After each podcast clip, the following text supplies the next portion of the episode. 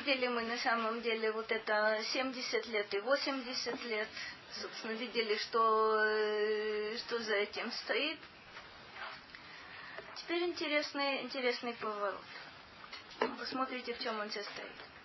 Миодея 11 посылка Юдалев. Миодея оз апеха. Ухе Ир иратха эвратеха. Добрый вечер.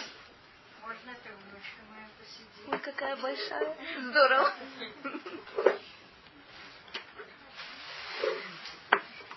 Э, о чем здесь речь идет? Кто знает силу твоего гнева? Помните, мы с вами говорили, что слово «харон» означает гнев. То есть «харон» — это жар. Да? Аф, как ни странно, тоже означает гнев. Мы говорили, что, собственно, когда человек гневается, это э, видно по его, видно по его носу. То есть вот это горячее дыхание, которое чувствуется, это состояние, состояние гнева. Итак, кто знает силу твоего гнева? А вот вторая половина стиха, она совсем интересная. Ухе ир атха эвротеха. И э, каков страх перед тобой, таков твой гнев.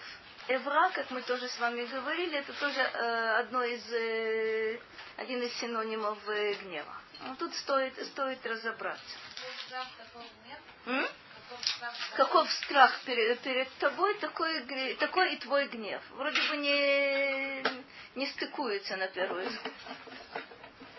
Но тот, кто боится Бога, с какой, по какой причине на него еще и гневаться. Сейчас посмотрим, в какую мы сторону пойдем Э, Раши говорит так. Ми יודע עוזבך, בימים מועטים כאלה, מי יקנה לו לב לדעת את עוז אפיך ולראה אותך. За этот короткий, добрый вечер, за, за этот короткий срок, срок человеческой жизни, всего-то 70 лет, максимум, максимум 80 лет. Кто действительно понимает, насколько, насколько велик твой гнев, чтобы страшиться тебя. И что такое, кто понимает, насколько велик твой гнев? Почему я не понимаю, э, вроде бы я еще до 80 не дожила, но почему-то мне кажется, что я вроде да понимаю. Понимаю или не понимаю? Что значит э, за тот короткий срок, который человек находится в этом мире? Он не понимает, насколько велик твой гнев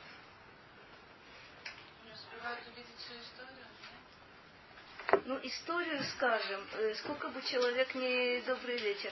Сколько бы человек не жил, он не увидит. Он видит какие-то вещи, он узнает какие-то вещи. Смотри, мы с тобой с Наполеоном лично за руку не здоровались.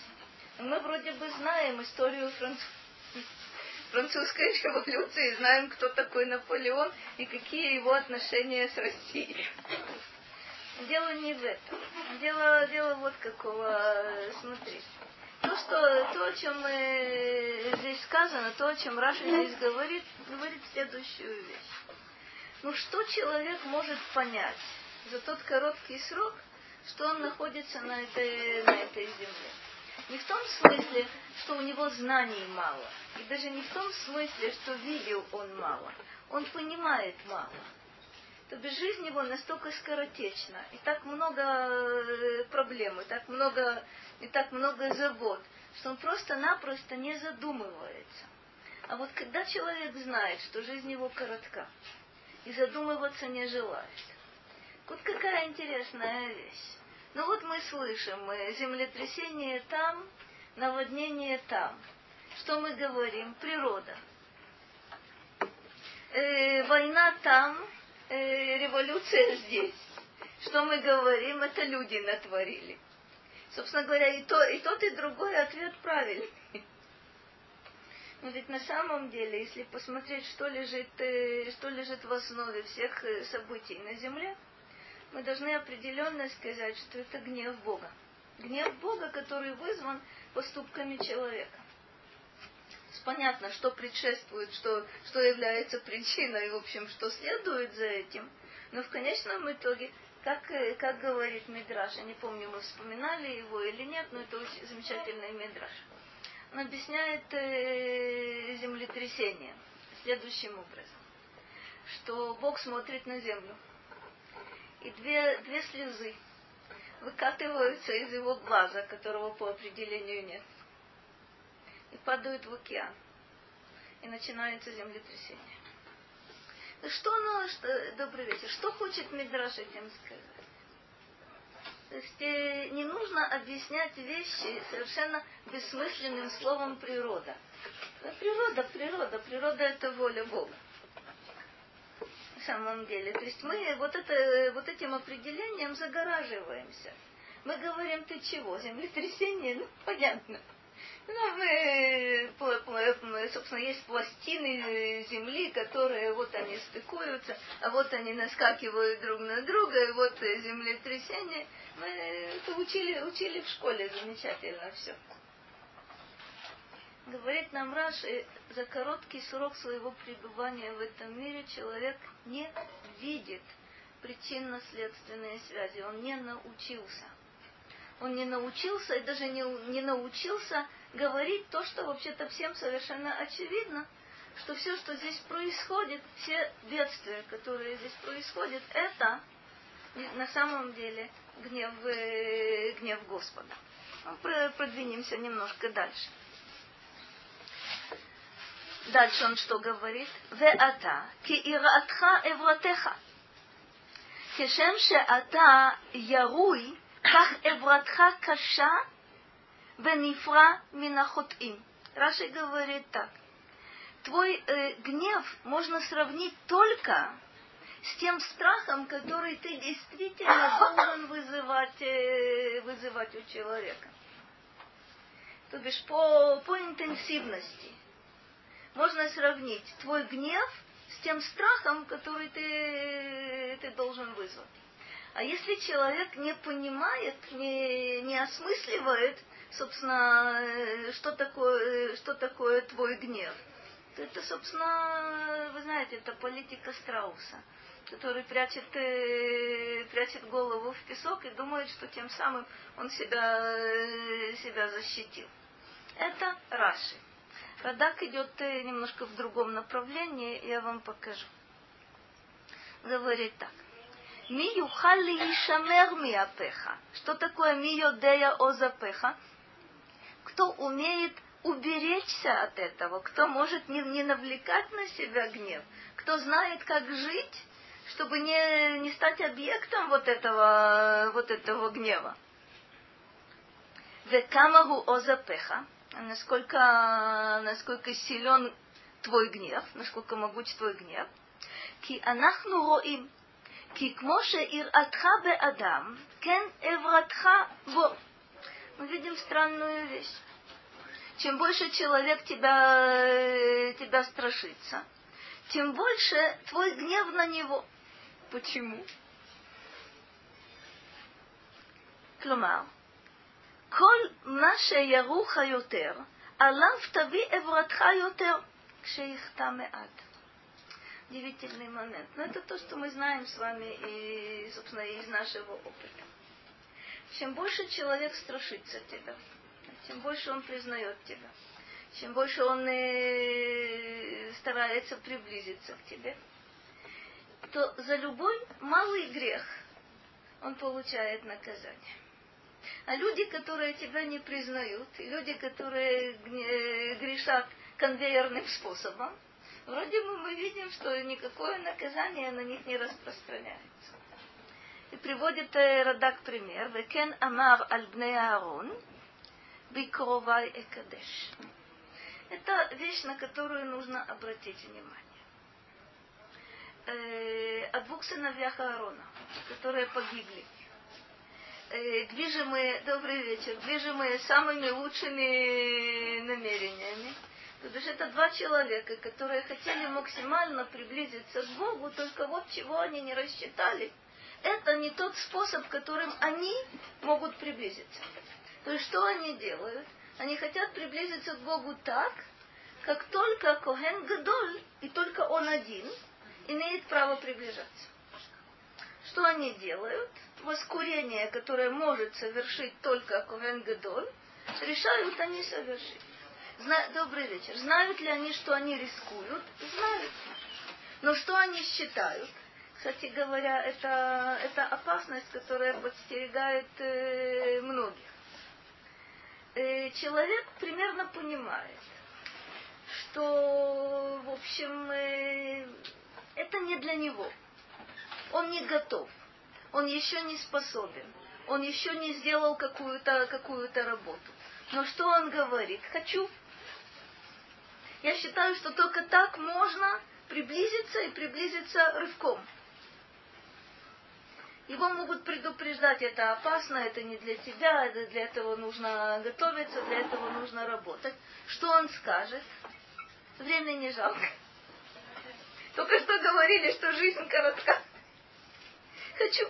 И что одна, и что Адаса говорит? В голове просто аналогия, когда говорят одно из комментариев про Адама, что он хотел то, то еще больше, то есть через грех как будто бы. Удивительная штука. Да, есть действительно такой редкий мидраж, который говорит, что у Адама были лучшие намерения. Есть мидраж, удивительный тоже, кстати, хорошо, что ты напомнила, который говорит, вот Лот ушел от Авраама и пошел в дом, а намерения у него были самые лучшие. Он решил перевоспитать жителей из дома. Есть еще масса мидрашей, которые вдруг поворачивают какие-то события, вроде бы для нас совершенно очевидные, разворачивают их на 180 градусов и говорят, нет, нет, нет, вы что, вы подозреваете, что тут были какие-то, э, не знаю, корыстолюбие было, или какие-то, не знаю, гордыня была, или еще какие-то замыслы. Нет, нет, самые лучшие замыслы. Вот интересный, интересный момент на самом деле. Мы знаем, что было несколько, несколько, собственно, описано у нас и в Торе, и в Танахе вообще. Ситуации, когда люди готовы э, рывком как будто бы подняться. Вы помните, после, э, собственно, после греха э, разведчиков, когда э, вынесен, вынесен был уже приговор о том, что не вступить теперь на землю, вдруг опомнились, вдруг одумались и вдруг сказали, что пойдем вперед. Моше предупреждает, не идите. Почему не идите? Пропущен момент. На самом деле сейчас впереди 38 лет э, пустыни. Человек хочет. Чем это кончается, вы помните. А есть мидраж, который говорит, что исход из Египта у него было, был тоже такой момент, когда люди рванули вперед, не вовремя рванули, то есть как будто бы делают разумную вещь, правильную, то, что нужно сделать. Но нужно сделать не сейчас, сейчас ты не готов. А человек с этим считаться не хочет. И, как правило, очень дорого за это, дорого за это платит. Вот интересный, интересный момент. Мы э, понимаем грех. Что такое грех? Ну, человек делает что-то плохое. Но если по правде, определение греха каково должно быть? Что человек делает? Как? Не по воле Бога. Причем вот это, вот, вот это великая вещь. Вот это великая вещь. Не по воле Бога. Как будто бы, смотри, недостаточно сказать, что грех это что-то плохое. Иногда человек делает что-то с его точки зрения совершенно замечательное, но это против воли Бога. И как ни странно, эта вещь называется, называется грехом. Чего такого сыновья Аарона хотели? Приблизиться к Богу якобы как лучше. По максимуму. По максимуму. Максимум это для Аарона. Что они говорят? В свое, э, спустя какое-то время мы будем на его месте. А, собственно, чего ждать? Вот это способ служения. Мы знаем с вами, что Кторы – это э, самое, собственно, самое высокое из жертвоприношений. Чего нам ждать? Приносить в жертву животных, приносить в жертву э, муку. А с какой стати? А почему бы нам не принести в жертву то, что когда-то мы действительно это будем делать? Вот это вот этот странный рывок. И говорит здесь, приводит э, знаменитый вот этот стих «Бикровай экадеш». Кого, на кого гнев э, Господа обращен? На близких к Нему. Вот удивительный момент. То, что гнев Его обращен на тех, кто далек от Него, мы примерно понимаем, что так должно быть, но мы вообще-то этого не, не часто видим человек выстраивает какую-то стену. Вот эта стена, она, с одной стороны, это отдаление от Бога со всеми последствиями. Если вы помните, мы, мы говорили о последствиях вот этого отдаления, в чем оно выражается. Если кто-то мне напомнит, я буду очень благодарна. Что стена вот это делает? Ну и что, в чем это выражается? Он надеется на себя. Это правда. Но а что внутри? Внутри пустота.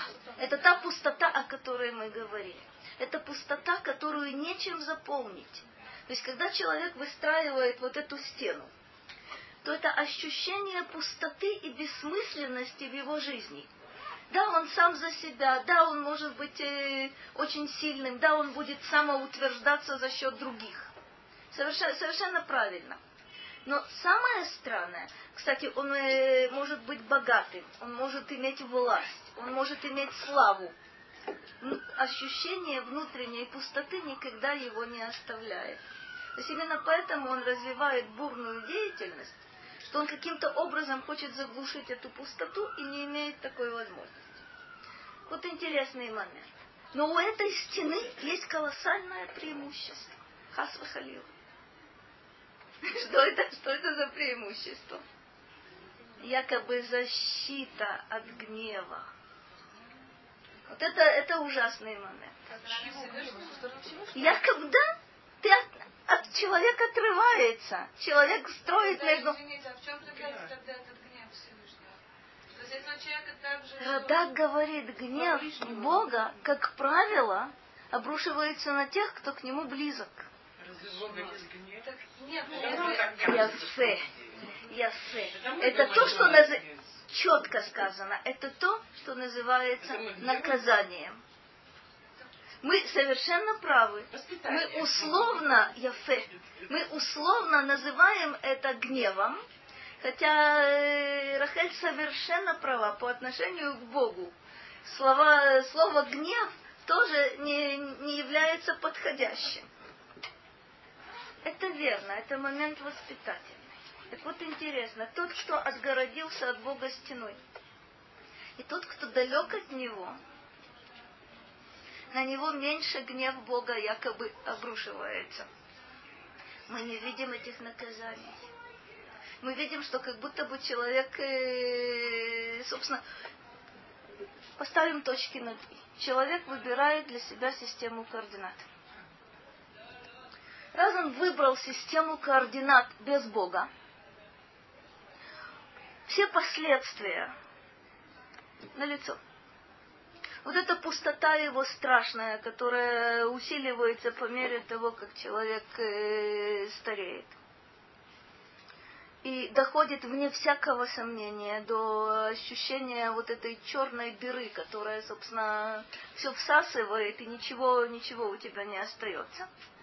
А с другой стороны, раз ты выбрал только человеческие вот эти обстоятельства, кажется, что это на самом деле все, что определяет жизнь такого, такого человека. А вот те, кто к Богу близки и совершают какой-то грех, мы видим, что они получают наказание. Получают наказание, и что любопытно, чем больше праведник, тем больше он радуется от того, что получает наказание здесь. Говорили мы о Давиде, и будем еще о нем говорить неоднократно. Давид сознает, что все, все беды, которые есть в его жизни, это наказание за грех. И радуется тому, что наказание он получает в этом, э, в этом мире. Я хочу вам привести э, в качестве примера Митраж, который все вы знаете, но я все-таки хочу его напомнить. Это знаменитый, э, знаменитый мидраж про э, Нахума, э, Нахум им Ишгамзу. Это тот человек, который всегда говорил Гамзу Летува.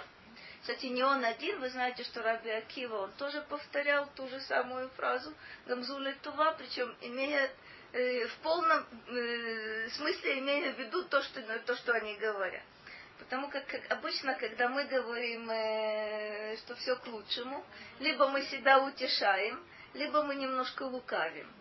То самом вроде бы мы и знаем, но в то же ну как же сказать, что э, какие-то неприятности это к лучшему, ну я бы предпочитала, чтобы были радости к лучшему.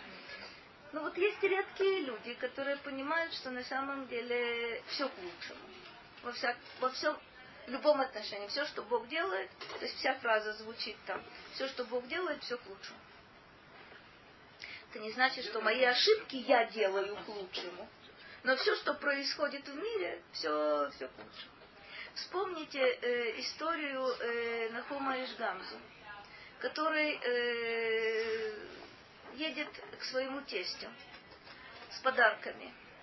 И едет он на осле, есть у него на этом осле подарки, есть у него э, приготовлена там еда на, на субботу. До субботы остается не так много времени.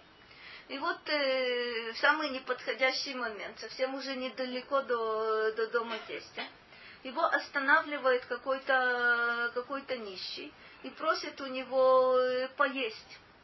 Э, Нахумиш Гамзу говорит ему, подожди немножко, я сейчас доеду, э, разгружу там все, распакую, и возьму еду, и приеду, вернусь к тебе. Так он и делает, он приезжает в дом тестя, разгружает, э, снимает поклажу со своего осла, все раскладывает, устраивает, э, занимает совсем немного времени, потому как до субботы остается очень мало времени, и он успевает на осле вернуться к этому нищему, находит его мертвым. И говорит Иш, э, Ишгамзу, э, Нахум Ишгамзу о том, это знаменитая, знаменитая сцена, когда он говорит глаза, которые видели тебя не пожалели тебя, уши, которые видели, слышали тебя и так далее и тому подобное, руки, которые...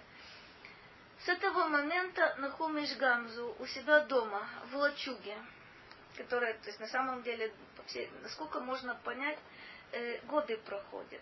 Дом его, э, дом его ветшает. Никто, э, никто не может, собственно, за этим домом следить. И Нахумиш Гамзу в этом доме лежит весьма-весьма в плачевном, в плачевном состоянии. Откуда, откуда это пошло?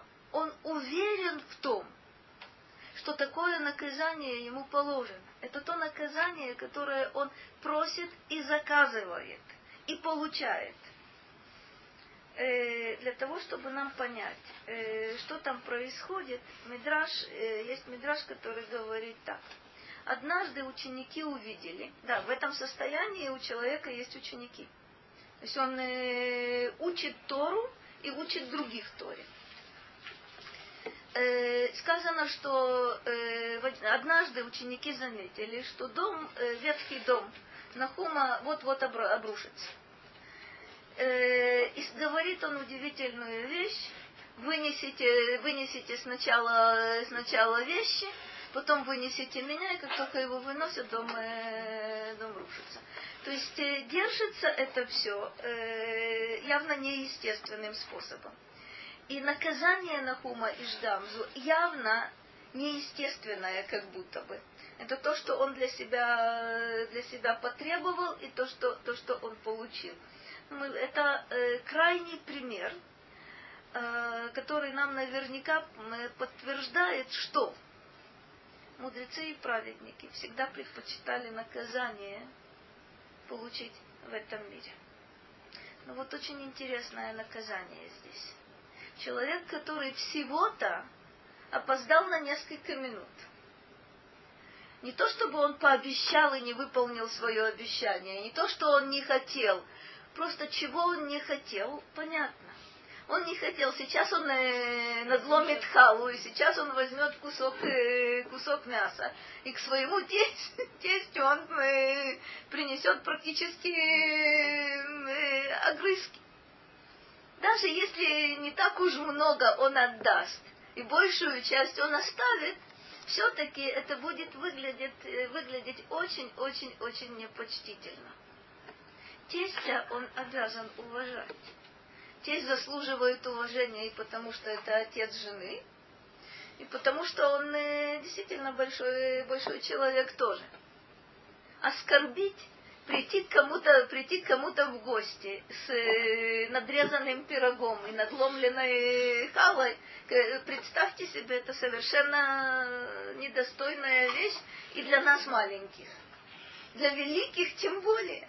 Что же он такого сделал? Сказал, подожди, я доеду, я возьму, я вернусь, я, я, дам, тебе, я дам тебе поесть. Оказывается, если ты великий человек, тебе это запрещено. Маленькому среднему. Это вполне раз... не только, не только грехом это не является. На самом деле норма поведения. Для великого это является грехом. То есть чем ближе человек к Богу, чем выше человек, тем строже относится Бог к любому, э, к любому, к любому э, э, промаху. Наху, наху. Совершенно верно. Это очень правильно, очень правильно сказано было. Да, действительно, что оно значит? Что когда Бог относится к праведникам, действительно, с точностью, очень хорошо, что ты напомнила, кехута сеара. Что это за точность такая?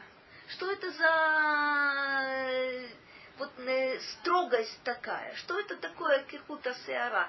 Это вроде бы это э, самое малое из возможных, э, возможных мер. То есть вроде бы э, странная вещь. То есть если грешник совершает какой-то грех с дубину, вот он будет наказан. Праведник совершает что-то, что тоньше волоса на самом деле. Но поскольку он праведником является и находится на очень высокой, высоком уровне, он будет, будет наказан. Как ни странно, праведники знают, что это в их интересах. Мы же, глядя со стороны, как? Ошибиться или получить наказание? Получить наказание, если ты ошибся. Мы не будем говорить, по меньшей мере, сейчас о том, что такое э, есть очень э, удивительное понятие, вы чуть-чуть намекали, но я не пойду в этом направлении. Есть мицва лишма, то есть э, доброе дело ради доброго дела, исполнение заповеди ради, э, ради заповеди. Есть странное понятие авера лишма, когда человек совершает грех не потому, что это ему хочется, не потому, что у него есть какие-то расчеты на это, но этим самым он считает, что он сумеет приблизиться, приблизиться к Богу. Это очень редкая вещь. Вполне возможно, что мы дойдем с вами до определенного мизмора, и я решусь на эту тему говорить. Хотя это очень-очень скользкая, скользкая тема. Нам это не грозит. Лишма это ради вещи как таковой, на самом деле ради Бога. Совершенно верно. Это когда человек не рассчитывает на награду, это когда человек не рассчитывает на пользу какую-то. Он делает это во имя, во имя Бога. Так вот, есть действительно такое понятие грех во имя Бога. Э, Адаса успокаивает, мы до этого не дойдем. То есть, может быть, мы дойдем до, э, до этого говорить будем, но до этого состояния вы радости не дойдем, потому что это не наш, э, не наш уровень. Это, это правда. Э, двенадцатый стих. Лимнот емейну кен хода. Венави левав хохма. Тоже, тоже интересный поворот. Лимнот емейну.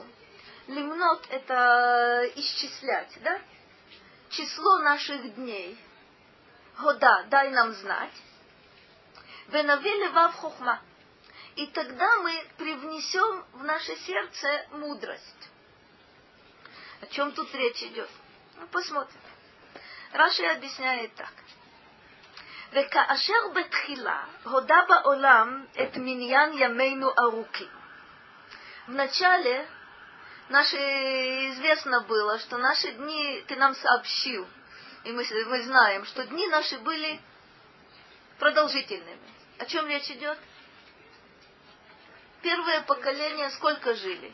Адам 93, 930 лет, потом мы видим с вами есть и 960 лет, а дальше мы увидим, дни сокращаются, уже будет 700 лет, 600 лет, так это скромно, 300 с чем-то лет. А, ты, понимаешь, ты понимаешь, с нашей-то точки зрения, с нашей-то точки зрения, когда мы говорим 120, мы на самом, на самом деле, а? Хороший вопрос. Хороший вопрос. Смотрите, как интересно. За, когда мы задним числом говорим, задним числом, этот прожил 120, этот прожил 100, этот прожил 80, этот прожил, прожил 70, у нас не вызывает это особых эмоций. Но вот когда мы смотрим вперед, ох, это вызывает эмоции.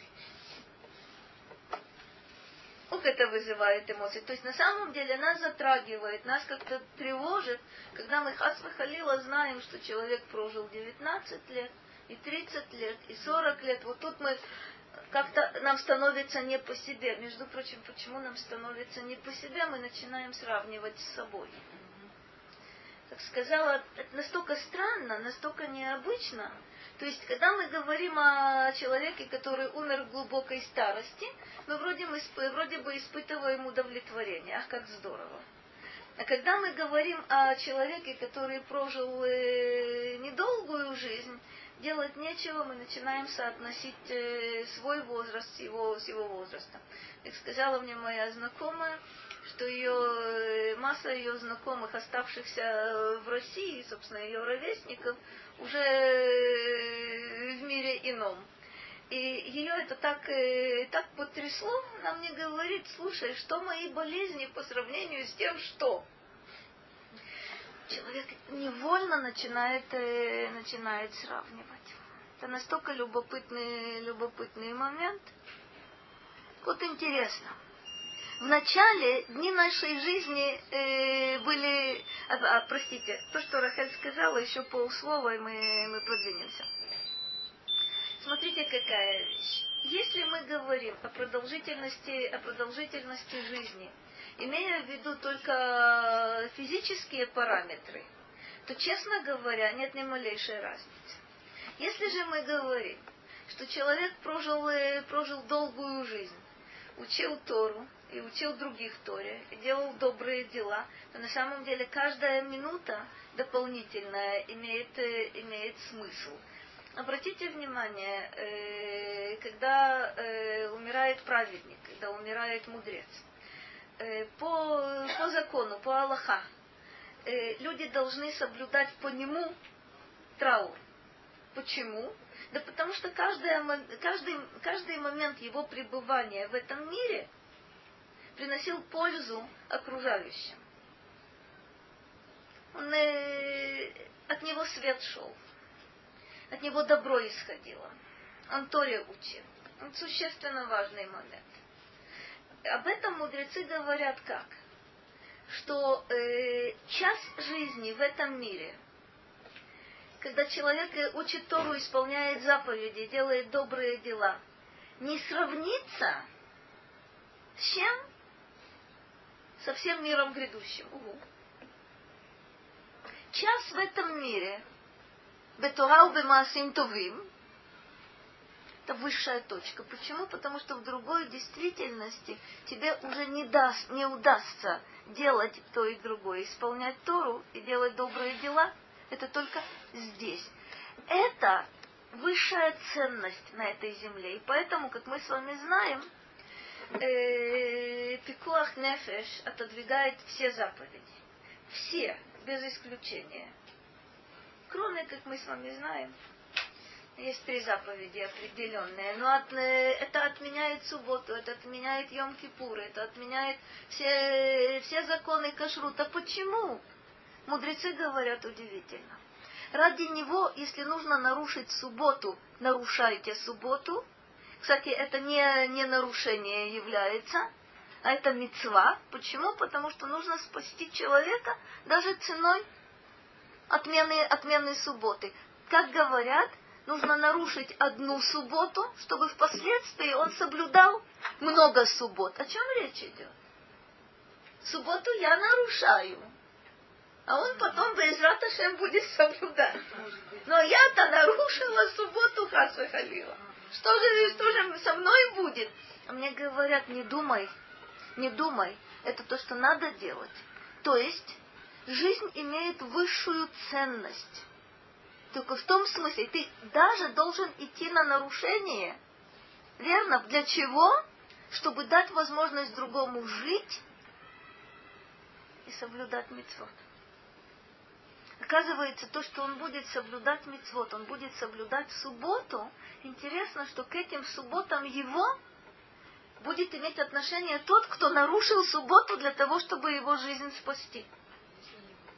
М? То есть, а если не будет, ой, бедному ему плохо. То есть мы, кстати говоря, знаем любопытный момент, что, э, смотрите, многие вещи даются нам авансом. Вот эта спасенная жизнь дана человеку, э, дана человеку авансом. Если он потом не использует это по назначению, а будет использовать свою жизнь для того, чтобы съесть больше котлет и выпить больше пива, на самом деле ему, ему хуже. Он свою мецву выполнил. Так вот, э, тоже, кстати, опять же, э, закон э, нужно разбирать очень, очень непростой момент. Если кто-то кто-то другой может его спасти, то на здоровье. Врачу, например, звонят так серьезно, у него нормальный телефон. Ему звонят, поедет. Он поедет. Он поедет. Он поедет и будет прав. И будет И будет спасать. Я с вами полностью согласна, что если бы, простите, э, в больницах работали нормальные люди, как, впрочем, простите меня, работали бы на электростанциях нормальные люди, и в аэропортах нормальные люди, и в, э, в других местах нормальные люди, то можно в еврейском государстве так устроить, чтобы еврей не должен был нарушать субботу напрасно. Потому как достаточно, между прочим, и сейчас, но это в рамках э, местных во всех религиозных районах сейчас есть э, дежурный врач и дежурный или дежурный медбрат, медсестра, не евреи, к которым обращаются э, при необходимости. То бишь, если с головой все делать, то можно свести до минимума ненужное нарушение, нарушение заповедей. А если, а если голову не, не, не используют, то получается, да, религиозный врач приедет в больницу и к своему удовольствию увидит там э, нееврейского пациента. Я думаю, что ему э, должно немножко полегчать на душе. Э, с одной стороны, вроде бы не еврей, хорошо. С другой стороны, совершенно верно оказывается задним числом, что он как будто бы нарушил субботу напрасно. Нет, не напрасно. Не напрасно. Потому что в следующий раз это будет э, то, что необходимо. Но вот это, вот это неразбериха, вот это странное состояние, смотрите, э, к сожалению, мы постоянно сталкиваемся с этим. Вот есть, э, действительно, э, задавались великим вот, эти, вот этот вопрос, спасать не еврея, не спасать э, и так далее. Там есть множество факторов. Если это больница, вот то, та ситуация, о которой вы говорите, сомнения нет, конечно. А, если некому спасать, только, только тебе, вот в этой конкретной ситуации, Вне всякого сомнения человек должен спасать, нарушая заповеди. Почему? Есть много ответов. Ответов, ответов очень-очень непростых. Кстати говоря, э, человеческая жизнь вообще, она э, ценной является в том смысле, что человек э, может прийти к служению Богу. Каждый по-своему, естественно. От еврея требуется 613 заповедей. Ну, это понятие, ладно. От нееврея требуется 7 заповедей. Кстати говоря, каждый человек на своем месте, исполняющий то, что ему предписано, реализует себя максимально. И его жизнь, вне всякого сомнения, ценной является. Что с нами сейчас происходит, ну, это наше э, особое, особое положение. Итак, мы видели с вами, когда жизнь человеческая была, была продолжительной, 900, 800, 700 и ну хотя бы 300, ладно, как Адаса правильно отреагировала. Киваншина арих ямим. И, опять же, это просьба о том, чтобы и наша жизнь была, была продолжительной. И когда, э, когда наша жизнь продолжительной будет, ну ликнот лев, венави бетуха левав хухма. Вот когда жизнь наша будет продолжительная, не 70, не 80, не 120, а может быть и побольше, а тогда будет у нас время осмотреться по сторонам и приобрести вот это мудрое сердце, привнести в наше сердце, э, сердце мудрость. Раши, по всей вероятности, оптимист. Он-то сам живет где-то 60, 60, 60 с небольшим э, лет, успевает за очень короткую, с моей точки зрения, жизнь совершенно э, невероятно много сделать. Сейчас бы минимум 10 научно-исследовательских институтов с полностью укомплектованным э, штатом на протяжении его 60-летней жизни вряд ли успеет что-то, что, при, при условии, что есть компьютеры. Я понимаю, что у него, до него компьютер почему-то в XI веке не дошел. Не было надобности. Успел Вот интересная вещь. То бишь Раши говорит о том, что в, это, в, этом, э, в этом стихе Моше просит о чем? Лимнот ямейну кен худа венави левав хухма. Он связывает долголетие с возможностью приобретения мудрости. Ну, посмотрим, что Радак говорит. Говорит так. Леминьян ямейну камахем, שנודעים לך, кен тодия отану, э, отам лану. Ты знаешь, сколько нам э, назначено, сколько каждому, э, каждому назначено жить. И сообщи нам, вот это, э, сколько же нам э, суждено прожить в этом мире. Что тогда? Вы Веаз. Нави левав хохма. Клюмар. нави хохма белибейну, ונשתדל יותר בחוכמה כשנדע קיצנו. Когда мы будем знать вот этот наш рубеж, наш предел, наш конец, то мы будем заниматься только важными вещами. Вот только тогда, зная, сколько нам суждено прожить, что мы будем делать? Будем заниматься главным за счет второстепенного, а может быть второстепенное полностью и отметем, и тогда мы приобретем мудрость. Это интересный, интересный момент. То есть э, как Радак видит вот этот, э, вот этот стих? Раши говорит о долголетии вот тех первых поколений, 900, 800, 700. Вот будь у нас такой срок, мы бы могли действительно приобрести мудрость. Радак говорит, нет, нам бы знать, сколько мы живем и сколько мы проживем в этом мире. И тогда мы смогли бы распорядиться нашей жизнью достойно. То, что Радак смог бы распорядиться своей жизнью достойно, у меня нет ни малейшего сомнения. Но вы наверняка знаете, э, даже что касается Давида, есть удивительный мидраж. Давид просит у Бога и просит настоятельно, э, это тоже определенное место в Тегелим, сказать ему, э, сколько ему суждено, суждено прожить. И все, что Бог ему открывает, он говорит ему, что Давид умрет в Моцеэй Шаббат. И с тех пор э, Давид устраивает Мелаве Малка, устраивает, устраивает вот, это, э, вот эту трапезу традиционную сейчас, э, в знак того, что не в этот Моцеэй Шаббат. А? С того момента, как он узнает. А сколько ему было? Э, это очень хороший вопрос. Мидраш об этом не говорит. И не говорит совершенно, совершенно осмысленно. Теперь подумайте, почему человек, человеку не дано знать, сколько он проживет? Ну, это сразу не совсем за свою жизнь не боялся ничего, пытался делать, например, То есть? Ну, не пытался кушать ничего этого. Человек он, ничего не случится. Там Он будет знать, что лет впереди еще много лет, он 120.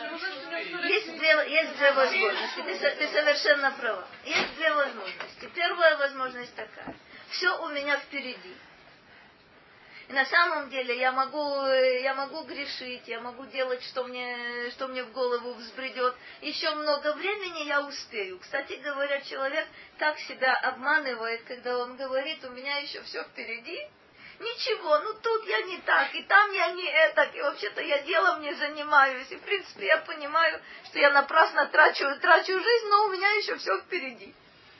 Если бы человек знал, сколько ему, сколько ему жить, это могло бы действительно стимулировать вот этот подход к жизни. Ничего, я, я успею, я же знаю, сколько мне остается. И человек, вне всякого сомнения, не успел бы.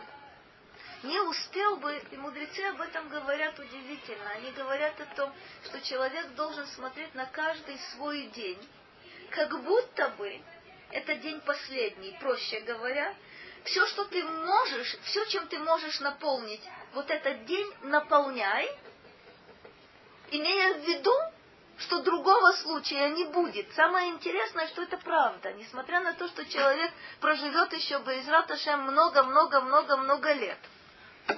То, что ты можешь сделать сегодня и не делал это, все ушло. Дважды в одну и ту же реку не входят. Это кажется, что мы в одной, в одной и той же реке. Но ничего, сегодня я позволю себе э, бездельничать, а завтра уже точно наверстаю. Завтра человек говорит, что? Сегодня, а, а вот завтра. И так человек начинает жить исключительно в ожидании следующего дня. Проще говоря, он не живет. Есть еще, есть еще одна возможность когда человек знает, что ему осталось жить 40, 30, 20 и все меньше и меньше лет, что он говорит, а собственно, ну, ну, ну что я могу сделать? Ну, мне осталось-то всего-то ничего. Ну, ну, как? Это любопытная вещь. Это когда э, Радак говорит удивительную вещь.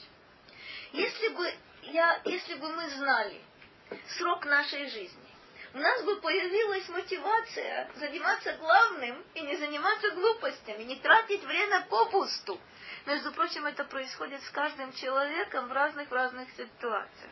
Вспомните себя, если вам, э, если вам приходилось, не про нас будет сказано, либо тяжело болеть, либо перенести какую-то какую травму когда человек валяется вынужденным образом э, в постели и думает, боже мой, как же я мог тратить попусту время? Как же я мог? Вот сейчас я э, нахожусь в таком, в таком положении, это не в моей власти, не в моих силах. А вот когда у меня была, э, были силы и была власть, что же я делал? Потом он выздоравливает, Байзрат Ашем и все возвращается на, на прежние позиции. А? Понимаете, это должен быть, это должен быть очень сильный, я люблю оптимиста, это должен быть очень сильный человек и принять очень серьезное решение для того, чтобы изменить свою жизнь. Кстати говоря, это действительно то, что требуется. Это действительно то, что требуется. Но что происходит? Совсем другие вещи. Человек постепенно скатывается на прежние, на прежние позиции, проверено на практике. К моему э, колоссальному, колоссальному сожалению, когда начинаешь задавать себе вопросы, ой, ну как же могло быть месяц тому назад никто и ничто тебе не мешало, кроме, кроме как ты сам себе. Как ты посмел сделать то-то, то то-то, то-то и не заниматься, не заниматься важными, важными вещами. Вот интересный момент. Действительно, слава Богу, мы не знаем, сколько дней, сколько лет мы проживем, в надежде на то, что это будет минимум 120 по Израташе.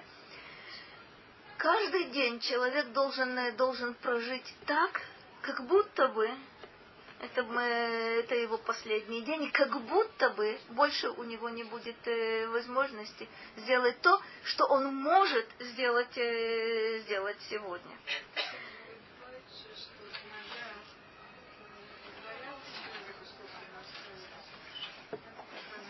Э, так вот какой интересный момент. Как правило, э, эти оценки э, достаточно часто являются ошибочными. Э, что еще интересно? Когда человеку говорят, сколько ему остается жить, и он верит, э, значит, знаете, это вынесение смертного приговора человеком, человеку, и исполняется этот смертный приговор на самообслуживании. То бишь известны случаи, очень, очень странные. Так вот, боюсь я, что западная медицина, э, простите, не в ту сторону идет. Мне как раз намного, намного ближе э, подход э, примитивный, который был принят в Советском Союзе в те доисторические времена, когда я там жила. Вот в те доисторические времена, как правило, э, тяжелым больным не говорили, в лучшем случае говорили родственникам да и то с оглядкой. То есть родственникам говорили, но говорили, э, пытаясь подготовить, подготовить их. Потому что, смотрите, это, это очень, очень важный, очень важный, очень интересный момент. Был такой период, когда, э, к сожалению, э, мне пришлось, и я видела, собственно, если вы знаете, что такое хоспис, это, собственно, место для э, больных, которые в общем, оттуда живыми не, не выходят. Это последний, последний период, который стараются облегчить разными способами. Есть э, действительно люди замечательные там работают и действительно делают максимум для того, чтобы человек достойно прожил то, что ему остается э, жить. Но вот что было, я помню удивительную совершенно вещь. Э, видела своими глазами Человек, которому, которому было сказано, что ему остается месяц, прожил больше года. И еще один человек, которому сказали, что ему остается тоже буквально несколько дней, прожил больше года. Я видела и того, э, и того, и другого. Причем самое странное, вот этот первый, ну, тоже необычная такая вещь, относительно молодой мужчина был и практически до конца он э, был на своих ногах. Зачем ему было находиться там, это уже другой вопрос. То есть объективно. Я понимаю, что объективная оценка была, в общем, э, правильная. Но э, никто, не, никто не знает. Никто не знает. А кто не поверил, что э, Не знаю. Не знаю, но я его, я его видела достаточно, достаточно. Как? Нет. В хосписе делают только, делают только одну единственную вещь, чтобы человек не страдал. Но этого не знаю. Но это же крайние, крайние, крайние случаи. А вот ситуации другие, скажем, с хроническими болезнями и тому подобное или люди очень пожилые, очень больные, заявить э, такому человеку, что ему осталось жить неделя, почти наверняка это сработает. Идет самовнушение, запускается э, механизм самоуничтожения, и все работает. редкий человек действительно может распорядиться оставшимся сроком по назначению. И по этой причине мы, в принципе, не знаем. Что тут, э, что тут еще есть? В итахен. לפרש, כי על הגלות אמר, כי דברי דניאל סתומים הם, וגם מלאך אמר לו שיסתום מה, ש... מה שהיה מבין ממנו. ואמר, הודיענו מתי יבוא הנביא לישראל, כמו שכתוב, הנה אנוכי שולח לכם את אליהו הנביא. כי אז יהיה לנו לבב חוכמה, כמו שכתוב. Удивительный момент. А может быть, речь идет о том, говорит Радак, что Моше просит здесь, для нас, кстати, для других поколений, сообщи точно, когда же придет Машиах. Сообщи точно почему. Потому что пророчество Даниэля является темным. Более того, ангел просит у Даниэля, кстати, и у других пророков тоже, но особо особенности у Даниэля, потому что там действительно там расчеты, там точная информация.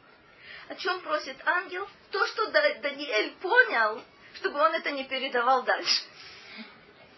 Но действительно это одно из самых-самых темных пророчеств, которые только, только у нас есть. Даниэль. Там удивительные вещи. Там вот эти, вот эти животные, которые символизируют э, галуйот. Там э, расписано все удивительно. Как правило, никто этого не понимает. О чем говорит Радак? Ты нам скажи, когда же кончится изгнание, и вот тогда мы сможем, мы, мы сможем приобрести мудрость. То есть сейчас, смотрите, э, есть э, интереснейшая параллель. Годы жизни человека. Если мы будем знать, сколько нам осталось, мы сможем распорядиться правильно.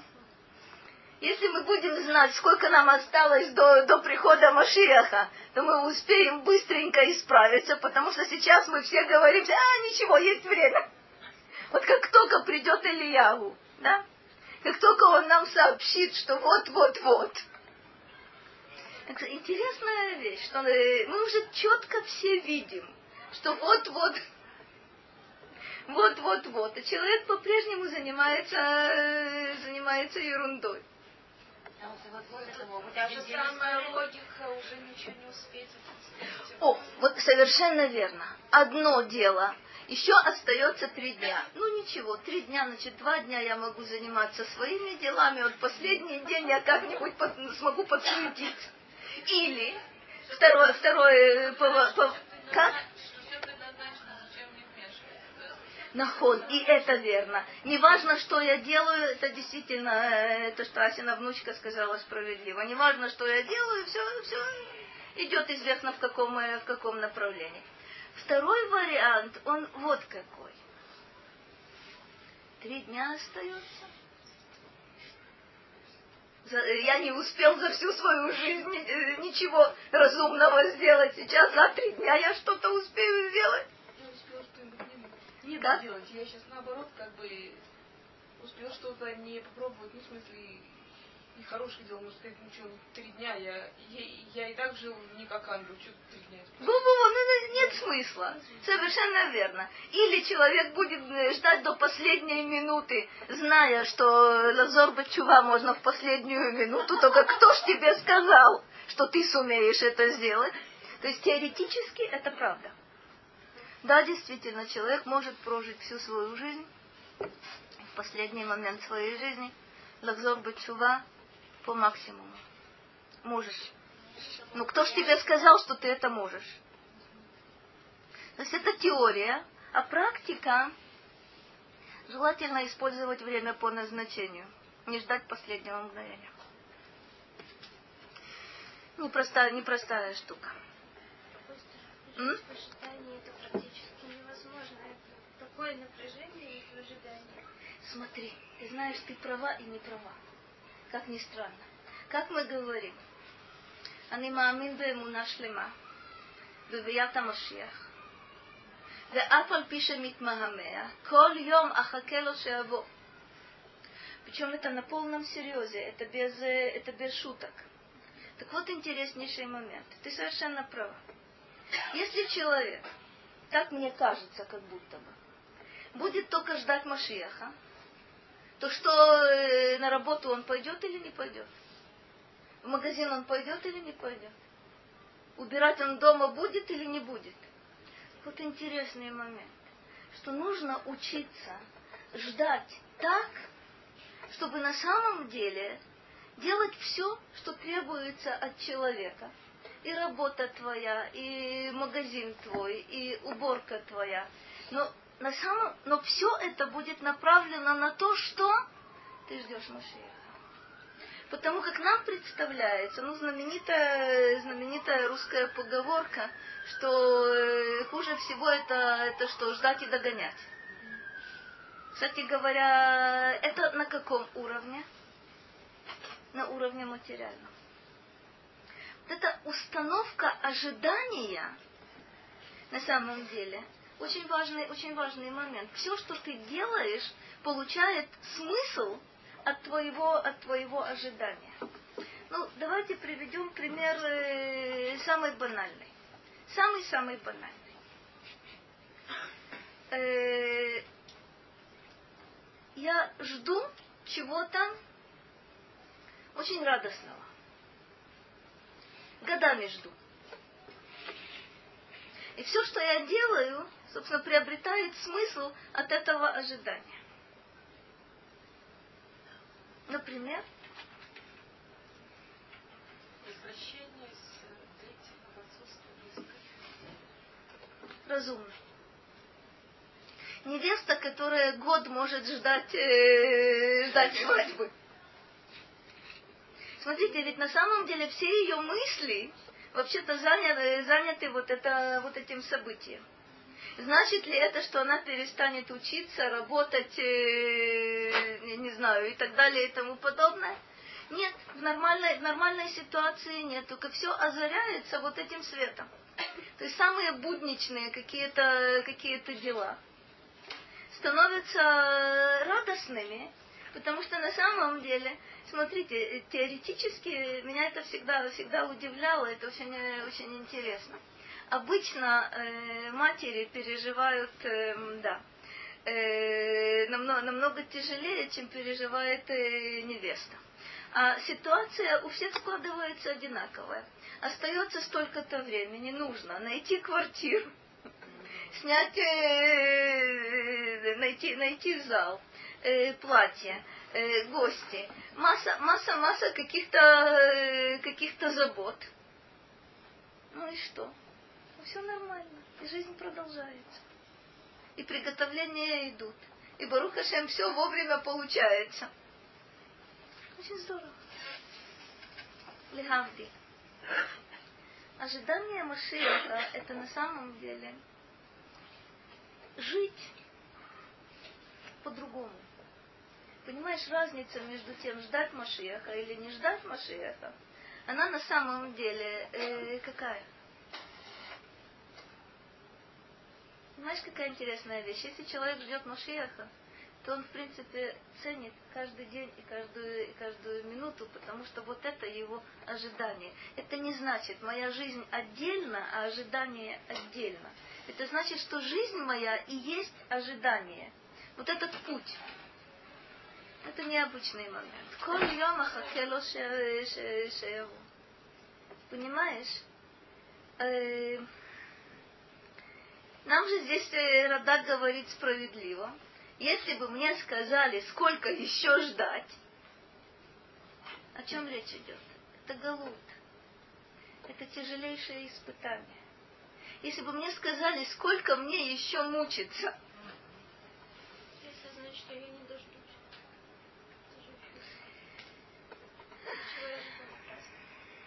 Совершенно верно. Это одна из причин, по которой запрещено нам э, вычислять, когда придет Машех.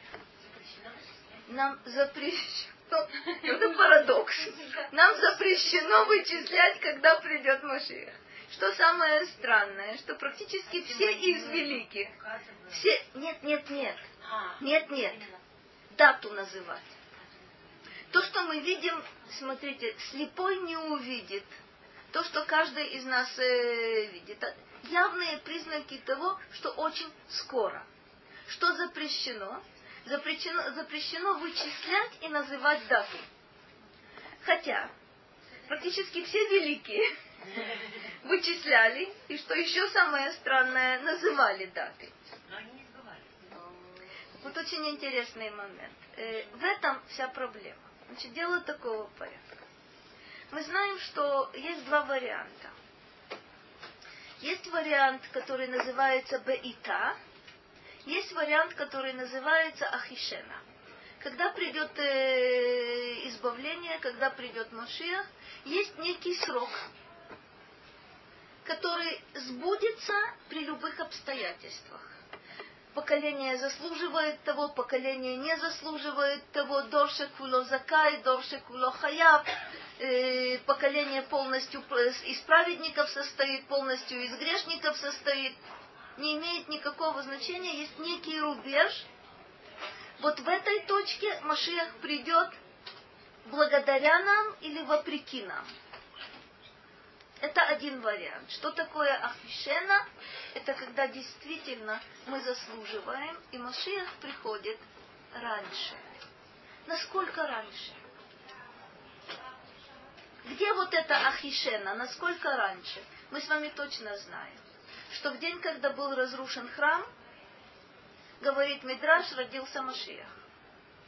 Раби Акива на полном серьезе ждал избавления, когда? При своей жизни. Раби Акива при... утверждал, что Баркокба является Машиах. Самое интересное, что Раби Акива был прав. Вот этих моментов на протяжении э, последних двух тысяч лет было много. Вот это Ахишена было много. Все, все они были, кстати, вычислены. Рамбам, который настаивает на том, цитирует Талмуд и проклинает тех, кто э, да, э, называет, э, называет вот эти сроки. Сам тоже определяет срок. В своем знаменитом послании, послании яменским евреям он называет там срок, примерно где-то 40 лет после его смерти. Я не помню, не помню сейчас точно этого года, он называет год – Прав он, а еще как прав. А почему этого делать нельзя? Потому что как скажут? А, значит, я не доживу? Ну и не трожьте меня. Раз так, собственно, о чем вообще речь идет? Вот интересный момент. Не надо называть сроки, потому что это может произойти действительно в любой день. Не надо называть сроки, потому что иначе человек скажет, много у меня осталось, или немного осталось, я доживу, я не доживу, не важно, что будет, или важно, что будет. Это все ошибки. Человек действительно должен, э, должен относиться к конкретному каждому дню, как будто бы завтра, на самом деле сегодня, ну уже на следующий день наступил, придет Машиах и относиться без страха, кстати, к тому, что этот день мною прожитый, который, который я живу сейчас, и он может быть последним. Это может быть последний день Галута, это может быть последний день моей жизни. Сделай максимум возможного вот в этот день. Не жди, что завтра будет другое, потом третье, потом еще 20 лет, еще 70 лет, еще 100 лет. Не жди. Это то, да.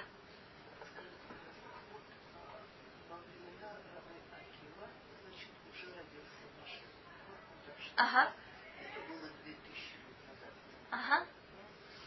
А как с тем, что вот э, наш мир рассчитан, э, что в конце шестого тысячелетия перейдем э, в седьмое а это мы немножко, чуть-чуть дальше, в этом же мизморе мы будем немножко об этом, э, об этом говорить. Значит, э, нужно только уточнить э, один единственный момент. Мудрецы говорят о том, что 6 тысяч лет существования мира делятся на 2000, 2000, 2000. Первые 2000 называются Тогу, это хаотическое состояние, Вторые две тысячи называются Тура. То есть вот, это, вот эти две тысячи, когда можно было получить э, Тору и исполнять, э, и начать исполнять Тору. Следующие, последние две тысячи называются э, Емота. Проще говоря. Пер, первые две тысячи лет Тору человек не мог получить. Это состояние хаотическое. Наступает следующие две тысячи лет. Кстати, Авраам, как вы помните, родился в 1948 году от сотворения, от сотворения мира. Остается совсем-совсем э, немного до, собственно, вот э, он на пороге вот этих, э, э, собственно, первых. Ага, ага, он на пороге. И интересно, подчеркивается, что, собственно, и Авраам, и Ицхак, и Иаков исполняли Тору до того, как она была дана. Проще говоря, до того, как она могла бы быть дана, уточнили. Но это, это на уровне, собственно, Авраама, Ицхака и Якова. Что за этим стоит, это опять отдельный, отдельный разговор. Проще говоря. М? Даже могла быть дана во времена, почему, если на, на 2000 длиннее, почему она раньше могла быть? При жизни, э, смотрите, при жизни Авраама уже Тура могла быть дана. Он родился в 1000 1948 году, прожил Авраам 175 лет. 2000 это как бы условно. Нет, это не, это не условно. Это интереснейшее понятие. На самом деле, разрушение второго храма и начало вот этого последнего нашего изгнания, где они находятся, они на самом деле находятся уже там, где Машиях может прийти в любой день. И Раби Акива говорит, вот оно. Что значит Машиях родился в день разрушения храма? На самом деле в эпицентре разрушения находится там избавление. Там же.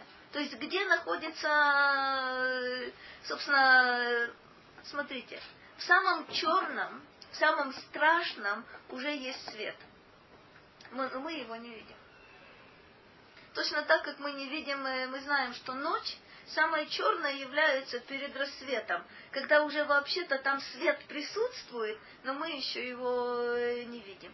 И Раби Акива четко сказал, что действительно есть возможность избавления сейчас.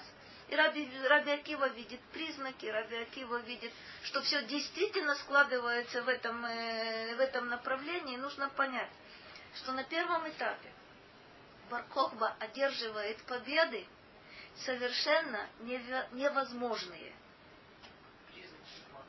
Совершенно верно. Когда есть победы, которые одержать невозможно человеку, это значит, что это Бог побеждает. Если это значит, что Бог побеждает, то по меньшей мере по, по формулировке Рамбама мы э, должны с вами, э, вы наверняка помните, я вам только напомню. Э, Кто такой Машиах? Как мы будем знать, что, что вот этот человек Машиах? Рамбам говорит так, он будет вести войны и побеждать. Войны, в которых вообще-то победить невозможно, он будет в них побеждать. Говорит Рамбам, он будет бехескат Машиях. Это может быть Машиях. Начнет строить храм и построит. Что действительно само по себе э, чудо. Вот тогда, говорит Рамбам, это точно Машиях.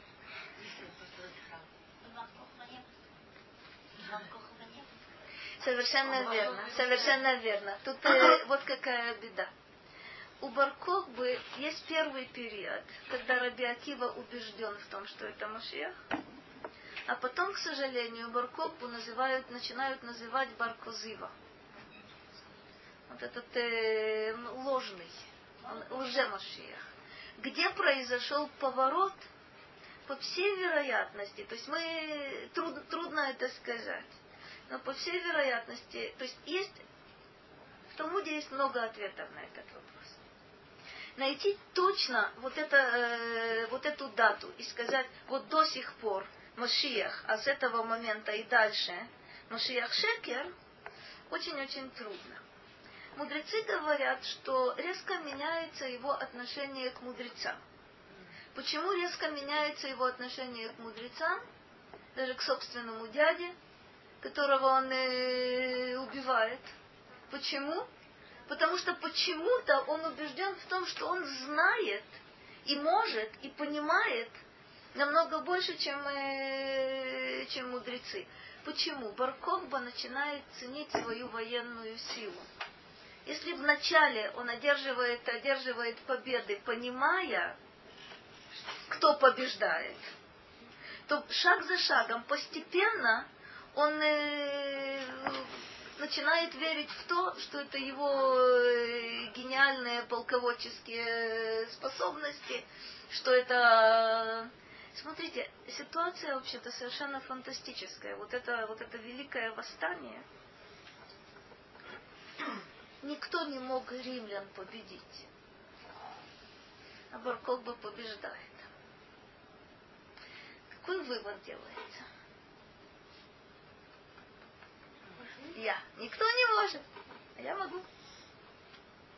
Потому что якобы можно даже сказать, каким образом одержали победу. Мы пошли направо, они пошли налево, мы применили такое оружие, они применили такое оружие, мы более выносливые, они менее выносливые. Правда это? Самое забавное, что на первый взгляд это чистая правда. Вот тебе тактика, вот тебе оружие, вот тебе самолет, а, правда, не было там, ну не важно. Вот тебе танки, вот тебе генералы, вот тебе, а эти все, они совсем по другой причине ты, но это одерживал победу. А что, что ты говоришь? Получается, логика мешала Понимаешь, это не логика, это э, вот та хухма, о которой мы говорили. Если бы я прожил 900 лет, я бы понял, я бы, я бы стал мудрым человеком. Если бы, если бы я знал, если бы я... Вот это удивительный, удивительный момент. Человек устроен э, следующим образом. Ну, в современной э, прикладной психологии говорят, что человек не только себя любить должен, но еще и должен быть в себе уверенным. Почему? Если ты в себе не уверенный, то, собственно, чего ж ты добьешься в этой жизни? Ну, при, при всей уверенности в себе и при всей любви в кавычках к себе, кстати, я не совсем уверена, что это, что это правильный рецепт, нужно видеть еще кого-то, кроме себя. Опасность заключается в том, что человек считает себя не только центром мира, но и всем миром вообще. Все остальное вокруг него это декорации в лучшем случае. Так вот это, вот это опасность. Посмотри, это звучит очень, очень смешно, но посмотри. Э, вот эти генералы, которые, которые сейчас э, во второй Ливанской войне вдруг увидели, что все вышло из-под контроля. А до того, что они считали, что все под контролем. Это совершенно замечательно. Мы можем бомбить тех и бомбить этих, и мы можем то, и мы можем все. Понимаешь, это настолько страшно, но всегда на самом деле, всегда. Собственно, я помню какие-то события э, за последние 30 лет. И то, что я, что я помню и что я знаю, то, что я знаю из средств массовой информации. Человек, который действительно находится э, у источников информации, действительно находится э, там, где происходят события, действительно на поле боя и так далее. Вот вроде бы, мне казалось бы, я знаю какие-то, э, есть у меня, э, не знаю, отрывочные какие-то сведения – понимаю, что там происходит. Вы же были там на, действительно среди, среди событий. Как вы можете не видеть что? А вот это интереснейший момент. Знаешь, когда человек находится в котле, да, среди вот этих, вот этих бурных событий, человек мудрый понимает, насколько он мал и насколько он велик одновременно. Человек глупый понимает исключительно э, свое величие. Э, я постоянно на это ссылаюсь, но я сошлюсь еще разок. Э, совершенно замечательный, замечательный автор и, насколько я могу понять, удивительный человек, э, которого зовут э, Равхайм Сабатов. Э, Тиум Каванот. Это совершенно удивительно, да, да, да, да, да, удивитель, удивительная вещь, э, которая на меня произвела сильнейшее впечатление, потому что на самом деле похожие вещи я слышала от своего отца, то, что касалось, э, собственно, Второй мировой, Второй мировой войны. Если вы обратили внимание, там два момента. Первое – это э, бессилие человека полностью, на все сто процентов. То есть э, все, вся вот эта, как он описывает танковые бои, это удивительная вещь. Собственно, никто ничего не знает, и никто ничего не может, и никто ничего не понимает, тем более генералы, которые вообще не понимают, о чем, о чем идет речь. И человек, который, собственно, на поле боя, он тоже в колоссальной растерянности. Это с одной стороны. С другой стороны, это величие человека, который знает, ради чего он э, находится вот в этой абсурдной, абсурдной ситуации. То есть это и, с одной стороны, бессилие, а с другой стороны, это, это могущество. А с третьей стороны, э, ты читала, нет? очень стоит почитать. Когда ты читаешь, ты видишь, что на самом деле Господь Бог вел эту битву. И задним числом человек это определенно знает. Редкие люди знают это передним числом. То есть я делаю все, что от меня зависит. Танк сломался. Есть, э, есть танк э, на ходу но э, погибли или ранены, собственно, команда этого танка, ты садишься и ты делаешь все, что от тебя зависит, потому что ты знаешь, что это в твоей власти. А вот что происходит на самом деле, это не в твоей, не в твоей власти. А что с генералами? Не понимают. То есть, понимаете, задним числом они говорят, что это их, это их заслуга, это, это они выиграли войну и так далее. Если э, вспомнить, собственно, то что, то, что происходило последние 10, 20, 30 лет, совершенно необычные, необычные вещи. Ну, например, это была первая Ливанская война, не про нас будет сказано. Э, два вертолета наших поднимаются, поднимаются в воздух совершенно непонятным, непонятным образом. То есть, э, ну, и, э, собственно, войска эти отличаются фантастической подготовкой. Они делают совершенно невозможные вещи. И вдруг два вертолета в воздухе, простите, сталкиваются. И гибнут, э, гибнут все находящиеся в этих, э, в этих вертолетах. Это не совсем недавно. Это первая ливанская. Это первая ливанская война. Вот это первая ливанская война. Нет, это уже на моей памяти. На вашей памяти? Надо, надо вспомнить. Смотрите, есть, э, есть совершенно странные вещи. Это, э, вот это уже даже Ася не помнит. Э, э, с, был такой шут Гороховый, которого звали Ясер Арафат. Так вот с этим шутом Гороховым были очень интересные, интересные события. Он несколько раз э, разбивался с вертолета и выходил живым. До определенного момента. Это было очень, очень странно.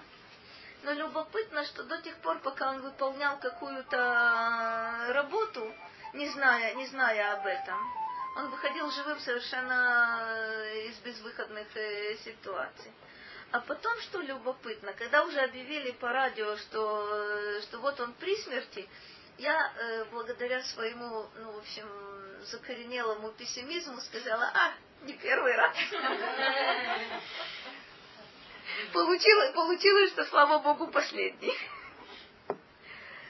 Смотрите, происходят вещи, мы не понимаем.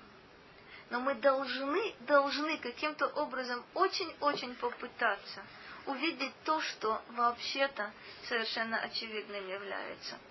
Когда все действительно Безраташем завершится и завершится благополучно, и придет Машиях, мы удивимся сами себе. Мы же это видели своими глазами. Видели, видели, видели и не понимали, что вот это оно и есть. А действительно то, что, э, то, что, с нами, то, что с нами происходит. Я уверена в том, что приход Машиаха, в общем, будет отличаться нашим, с одной стороны, большим удивлением, а с другой стороны, будет очень стыдно. Потому что очевидные совершенно вещи, ребенку малому понятные, но почему-то не обращаем, не обращаем на это внимания. И вводим себя постоянно в заблуждение, и обманываем себя, потом удивляемся. Как же иначе? Как же иначе? Э, то, ладно, еще буквально по полслова э, закончим на следующей, на следующей неделе. Шува Хашем Адматай. Вагинахем Алавадеха. Э, у Давида тоже несколько раз появляется вот это удивительное Адматай. Что такое Адматай? Сколько можно терпеть? Возвратись, Господи, до каких пор? Вегинахем Алавадеха умилосердись над своими, над своими рабами. Объясняют, объясняют нам толкователи, что такое шува Ашем. Либо э, отойди от своего гнева, либо возвратись к нам, и вот это уж очень любопытный, любопытный призыв. Что такое шува, э, шува Хашем? Что такое возвратись к нам? Почему Бог должен к нам возвращаться, простите? Потому что мы отдалились и практически понять, что для того, чтобы Бог к нам вернулся, мы должны к Нему вернуться. Вот это то, что, то, что требуется. Но наше состояние, оно вот в этих двух словах «адматай». До каких пор это может продолжаться, до каких пор мы будем, э, мы будем страдать. Хотя ответ содержится в самом вот, это, в самом вот этом э, вопросе. Адматай, до каких пор? Решайте. Это то, то, о чем мы с вами сказали. Это либо беита, либо ахишена. Либо в свое время, либо вы можете это ускорить в любой, в любой момент. И последнее, что я хочу вам, хочу вам напомнить, опять же, мидраж, который все вы знаете, но он, э, здесь он э, уместен. Тем более он уместен в тот период, в который мы с вами, с вами находимся. Это знаменитый, знаменитый мидраж про э, мудреца, который э, постоянно встречается с Ильяу. И во время одной из этих встреч спрашивают у Ильяу, когда придет Машиях. Э, я, я бы тоже хотела спросить. Отвечает ему, отвечает ему Ильяу, пойди сам спроси. Машиах сидит э, во вратах Рима, ты его можешь вычислить каким образом, вы помните. То есть все, все снимают э, повязки свои, со своих ран, э, снимают все повязки и потом опять на, на, накладывают их, а только один снимает э, каждую повязку поочередно, то есть потому как он знает, что в любой момент э, от него может потребоваться действие. То есть он снимает каждую повязку и накладывает ее обратно, снимает следующую и так далее. Приходит, э, приходит мудрец к вратам, э, вратам Рима и спрашивает у Машиаха, когда, когда мой господин придет. И отвечает ему Машиах, айом. Кончается день, и есть претензии к Ильягу. Машиах сказал айом, День прошел, ничего не изменилось. Ильяу наконец объясняет, что оно такое, что же ответил Машия. Хайом им беколот ишмеу. Сегодня, если вы послушаете его, то есть э, Бога, голоса Бога, им беколот ишмеу.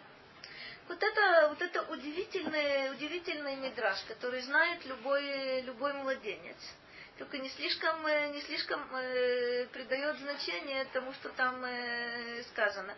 Да, действительно, мы живем уже почти две тысячи лет в таком состоянии, когда это гаем. Но мы пропускаем каждый день. И потихоньку подходим к тому, что называется беита. То есть, когда от нас уже ничего, ничего зависеть э, не будет. Только проблема в том, что вот это избавление, которое придет вопреки нам, будет достаточно, достаточно тяжелое. И посему желательно, чтобы ждать его кольем, и чтобы он пришел действительно гаем. Да, э, вне всякого сомнения в нашу пользу. Всего вам доброго. Дай-то Бог, чтобы, чтобы 9, 9 ава не нужно было поститься.